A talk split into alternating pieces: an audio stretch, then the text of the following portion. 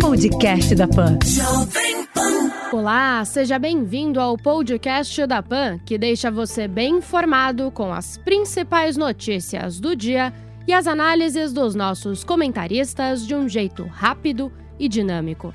Hoje é segunda-feira, 26 de outubro de 2020. Acompanhe os destaques comentados por Rodrigo Constantino e Joel Pinheiro da Fonseca. Ricardo Salles admite excesso e diz que pediu desculpas a Luiz Eduardo Ramos. Na quinta, Salles cobrou que o colega da Secretaria de Governo deixasse de ser Maria Fofoca e o próprio general Ramos garantiu que não houve um confronto na esplanada. Pois é, o ministro claramente se excedeu, parece ter se arrependido, não é bom conselheiro escrever mensagens em redes sociais com o fígado quando está com raiva. E dito isso, é claro né, que existe aí sim umas certas trocas e intrigas produzidas por alguns militares. A ala militar, como é chamada, às vezes não se bica muito com aquilo que é conhecido como ala ideológica, da qual o ministro Ricardo Salles faria parte.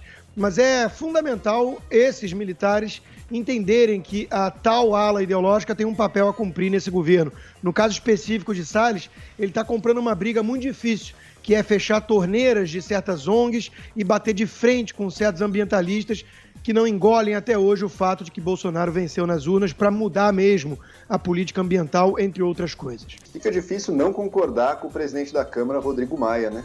Ricardo Salles, além de destruir o meio ambiente, agora está atacando o próprio governo esse tipo de intriga aí só atrapalha o andamento do governo Bolsonaro, além de tudo que ele tem feito de destrutivo com relação ao nosso meio ambiente, sendo visto pelo resto do mundo.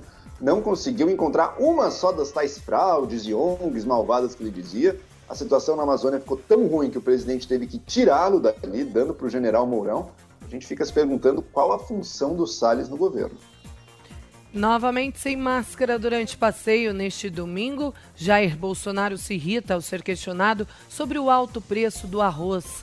Abordado em uma feira em Brasília, o presidente respondeu: Tu quer que eu baixe na canetada? Você quer que eu tabele?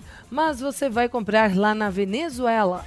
Brasil passa das 157 mil mortes pela Covid-19. Segundo o Ministério da Saúde, são 5 milhões 394 mil casos da doença, com 4 milhões 835 mil pacientes já recuperados. Na Europa, a Espanha volta ao estado de emergência e adotará toque de recolher e outras medidas contra a segunda onda da pandemia. Também neste domingo, a Itália anunciou o fechamento de academias e a volta de aulas online para o ensino médio, além de restrições a bares e restaurantes. A situação lá na Europa está ficando novamente muito grave. A única esperança que a gente tem é que o número de mortes ainda não está subindo tanto quanto o número de infecções. Mesmo assim, conforme as UTIs vão ficando 100% lotadas, alguma medida de isolamento, como eles estão tomando, é inevitável, né? Então as pessoas começam a morrer até de outras coisas por falta de leitos hospitalares. Vamos tomar cuidado e prestar muita atenção na Europa, porque depois, infelizmente, é possível que o Brasil veja uma segunda onda também.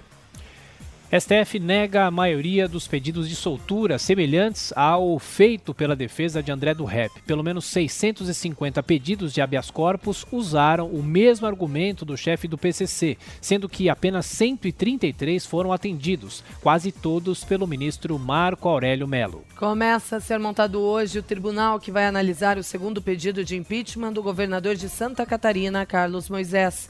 No âmbito do primeiro processo, o colegiado recebeu a denúncia e decidiu afastar o político do cargo por 180 dias a partir de amanhã. Chilenos decidem que o país terá uma nova constituição em resposta à onda de manifestações que começou em 2019. No plebiscito desse domingo, foram mais de 78% dos votos a favor da criação de uma constituinte que deve ser formada no ano que vem.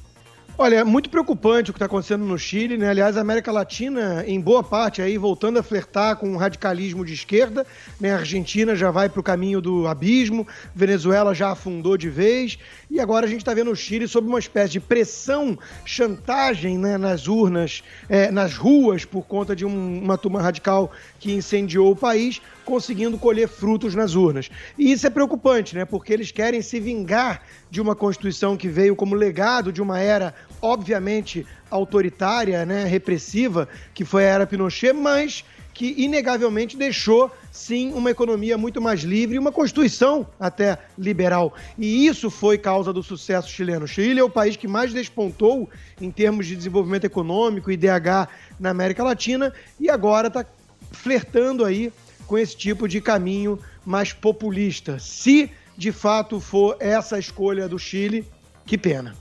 Pois é, é totalmente compreensível que o Chile queira uma nova constituição, não mais a do Pinochet, dadas as dezenas de milhares de mortes ali que ele, que ele fez.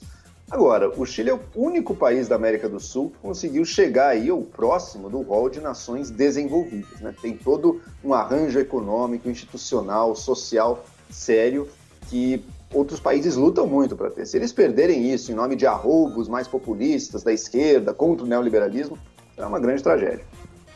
Governo de Nicolás Maduro acusa o embaixador da Espanha em Caracas, Jesus Silva, de ser cúmplice na fuga de Leopoldo Lopes.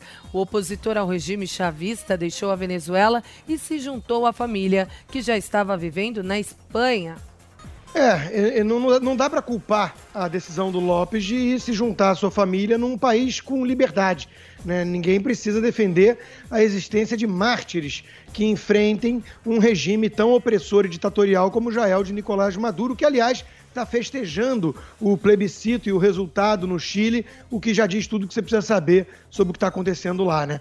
É, veja, o, a Venezuela ainda tinha um, alguns ali com esperança de que pudesse evitar o pior e lutar contra o Nicolás Maduro, né, com apoio de Estados Unidos, até do Brasil, mas no diálogo já ficou claro que não vai resolver.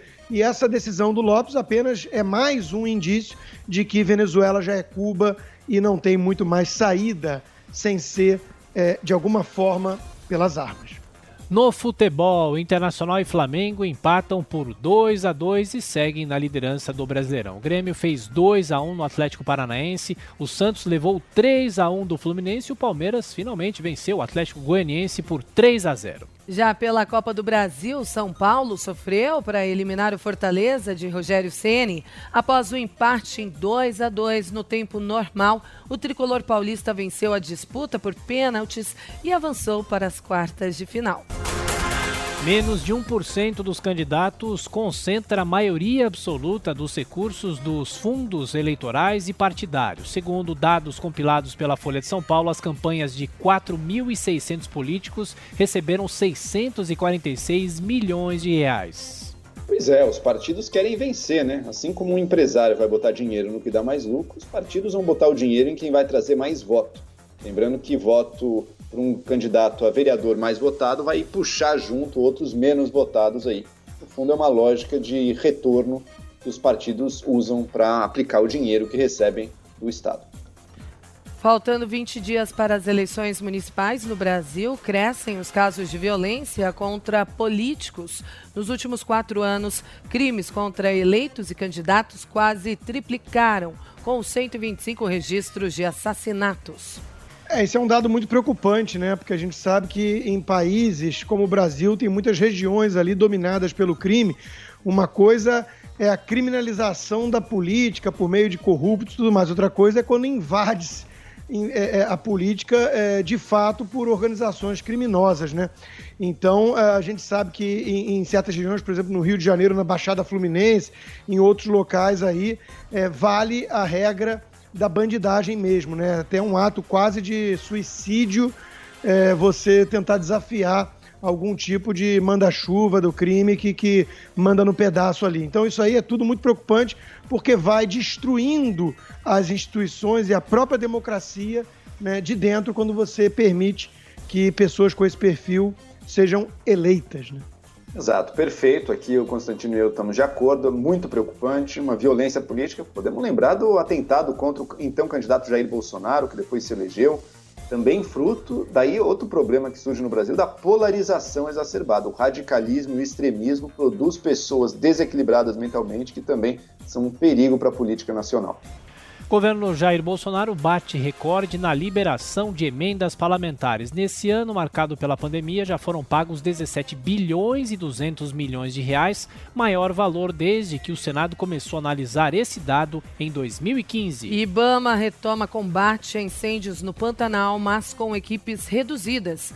Os brigadistas voltaram ao trabalho neste fim de semana após a liberação de novos recursos, mas agentes da Marinha e da Força Nacional retornaram para as bases de origem. No Brasil, universidades e instituições que conduzem pesquisas e estudos de 11 vacinas nacionais contra a Covid-19. Projetos desenvolvidos por USP, Butantan, UFMG e Fiocruz estão na fase inicial, mas esbarram, como em outras pesquisas, nas limitações tecnológicas e na falta de recursos. Com medo dos efeitos da pandemia, seis em cada dez consumidores têm adiado compras. Pesquisa do FGV IBRE confirma que os brasileiros continuam com medo da contaminação pela Covid e do desemprego no futuro.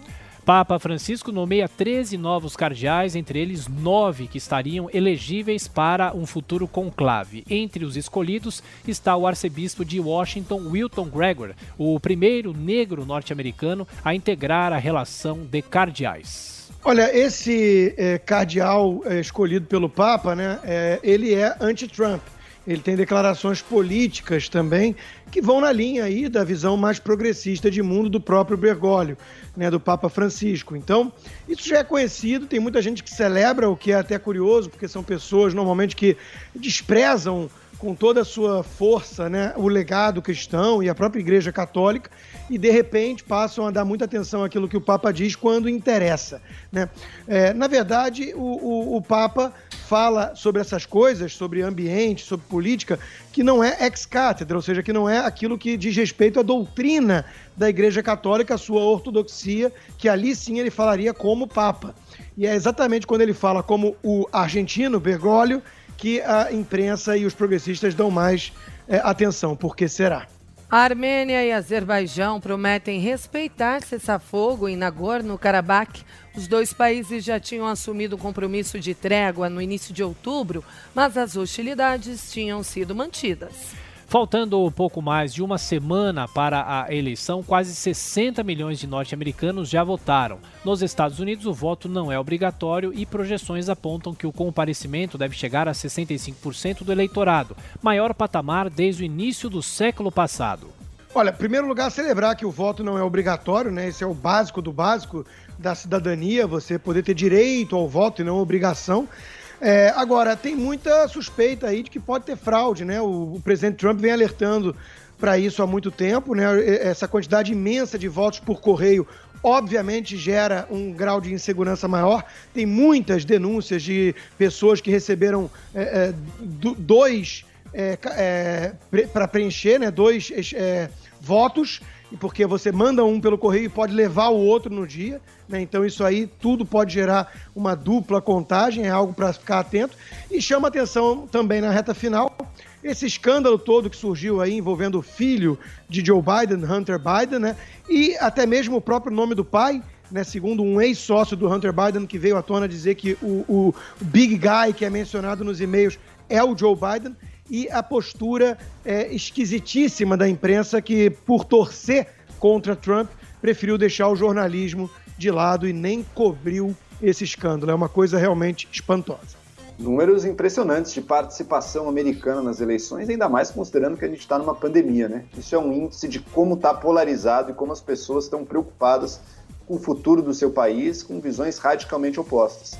Não é pouco dizer que o resultado dessa eleição, não, não é um exagero dizer que o resultado dessa eleição vai definir em boa medida também os rumos do planeta inteiro. Né? Os Estados Unidos é a nação mais poderosa do mundo, se Biden ou se Trump. As pesquisas até agora têm sido muito favoráveis ao Biden.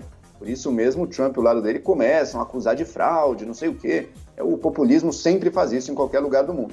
Agora, nos Estados Unidos, a gente sabe que algumas centenas de milhares de votos em alguns estados podem mudar tudo. Então o jogo só vai ser definido mesmo depois da apuração completa. Lewis Hamilton vence o Grande Prêmio de Portugal e se torna o maior vencedor da história da Fórmula 1. Após ficar 92 vezes no lugar mais alto do pódio, o britânico da Mercedes superou o recorde que pertencia a Michael Schumacher. Esse foi o podcast da PAN, que deixa você bem informado com as principais notícias do dia e as análises dos nossos comentaristas de um jeito rápido e dinâmico. Para acompanhar mais informações e comentários, basta acessar o nosso site jp.com.br. Podcast da Pan.